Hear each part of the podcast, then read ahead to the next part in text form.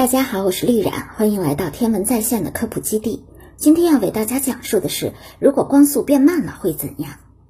爱因斯坦在他二十岁时就提出了具有开拓性的相对论，这一理论计算出了光的速度，并将其源自于的那一点定义为代表着常量的 c。光速十八点六万英里每秒，这是现代物理学亘古不变的奠基石。然而，现在有些科学家却在质疑爱因斯坦可能认知有误，或者至少没有那么可靠。光可能根本就不是个常量，可能曾经更快一点，而现在却变慢了。如果让光穿过特定的透明物，它的速度会显著的下降。事实上，当光穿过钻石时，光速便被打了对折，只有七万七千英里每秒。但假如宇宙常量 c 真的降速了，不是在穿过其他物体，或者是在真空状态下，那么对于人们来说，这又意味着什么呢？如果真这样的话，除了在自然状态下光穿过自然体自然的减慢速度，其实还有一些方法可以人为的使它变慢。一位哈佛大学的物理学家甚至已经成功的找到了阻止光在光轨上消失的方法，而这一方法基本上被证实为可行。这位物理学家创造了以波色爱因斯坦而闻名业界的一团由被冷却到绝对零度的原子所组成的气体，而这种凝聚态气体是由钠元素组成的。钠元素在烤箱中蒸发后，原子即被释放，再用激光束炸开，迫使原子减速并阻止其振动。而此时，冷凝物变成了地球上最冰冷的物质。当一束光穿过钠冷凝物时，光的速度下降到每小时十五英里。这意味着，即使是最古老的破旧汽车，也有可能赛过光速。从理论上讲，其实其他试验也同样成功的靠改变单个光子的原子结构这一方法来降低它们的速度。在格拉斯哥大学，一对在自由空间中的光子被同时送往一个探测器，这对光子中的一个被暂时改变了结构，而另一个却没有。研究者发现，变动后的光子略微较晚地抵达了探测器，这意味着光子的结构和其速度间存在某种固有的关系，否则两个光子应该同时抵达探测器。虽然只验证了一个光子光速可降低性的发现，仍然是物理学的一个重大里程碑。不过，还没有人能够在实验中降低全宇宙的光速，未来科技也几乎不可能达到这一点。在宏大的宇宙万物中，光速其实也没有那么快。十八点六万英里每秒的速度，在直径九百三十亿光年的宇宙中确实不快。打个比方，如果宇宙和地球一样大，用光速在街上散个步就需要十万年。事实是，宇宙太大了，光如果是以这个速度传播，则很难抵达宇宙所有的角落，这被称作地平线问题。从爱因斯坦测量得出光速以来，这一直是物理学界中的一个巨大疑问。关键是，当我们观测宇宙边界时，各个方向最远点的辐射是均匀的，是完全相同的宇宙微波背景辐射。我们能够测量的最远点，全都距离我们一百三十八亿光年。这意味着，光需要在同一时刻抵达所有的这些点，这对于秒速十八点六万英里的光来说根本不可能。地平线问题始终困扰着科学家们，直到膨胀理论获得应用。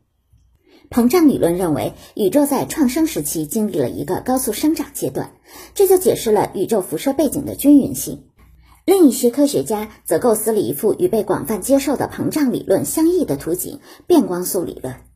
两位物理学家在几十年间持续研究了光速可变的理论，终于在2016年的一篇文章中发表了他们的发现。这些发现意味着，在大爆炸后至今的一百四十亿年间，光的速度在持续降低。曾经，光实际上可以传播的无限快，因为在宇宙形成之初，外太空的温度高达十的二十八次方摄氏度，这样的高温比我们所能想象到的极限还要热得多。毕竟，太阳的中心温度只有一千五百万摄氏度。虽然这个理论能说得通，但却违反了爱因斯坦的相对论，因此还存在争议。事实上，如果光并不是恒定的，那么我们对于物理学的全部理解就会土崩瓦解。这说明光速仍在减慢，尽管由于速度太慢了，我们无法感知到这种减速。但是，这种光的减速对于我们而言，到底意味着多大的威胁呢？这么说吧，光速的减慢并不一定能让我们轻松地跳到扭曲速度或者穿越时间，因为尽管和宇宙中其他成员的速度相比，光速已经算是慢速，但我们离接近光速仍然有很长的路要走。要是光速能变得足够慢，慢到我们能够达到的速度，那么理论上我们的确可以实现向后逆穿时间。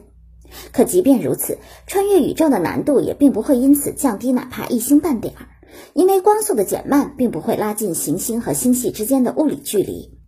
举例来说吧，如果光速降到只有每小时一百英里，那么比光速快则意味着只需要达到每小时一百零一英里这个大多数汽车都很容易实现的速度即可。但是要穿越恒星，即便打破了光速的阻碍，创造了一个光子繁荣，你还是只能以每小时一百零一英里的单调速度行进，而这个速度完全不能和到达火星或者更远地方的迅捷方式划等号。不仅如此，对宇宙的观测也会变得更加困难重重。因为即便在现有的条件下，我们在天空中所观测到的一切就已经因光速而有所延迟。如果光速再减慢下去，我们对遥远地方进行研究时所能观测到的就会更少。而这样一天天下去，我们对宇宙的认知也只会越来越少。此外，还有一层更严重的影响，在于光和温度是直接相关的。如果光速随着通用温度的升高而增加，那么只有当光速降低，通用温度也随之降低时，这个理论才成立。而这会带来灾难性的后果，比如地球的平均气温在上一个冰河世纪只比现在低四摄氏度，而全球气温仅需要上升二摄氏度，这个影响就会变得不可逆转。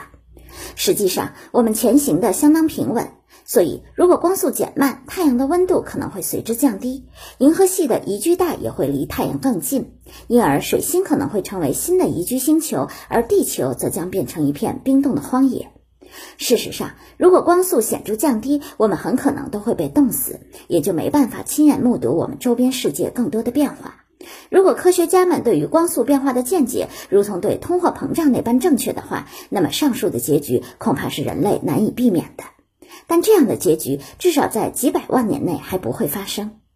从另一个方面来说，理论终归只是理论，不管是宇宙大爆炸还是爱因斯坦的相对论，这些都只是学术上的假设。这些理论之所以被广泛接受，正是因为它们是有意义的。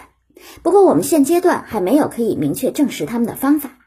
爱因斯坦声明光速是常数 c，根本不会减慢。我们不能说他的论断是错误的，毕竟都是有可能的。但不等到我们的星球变成雪球，我们永远都不会知道光速 c 到底有多可靠。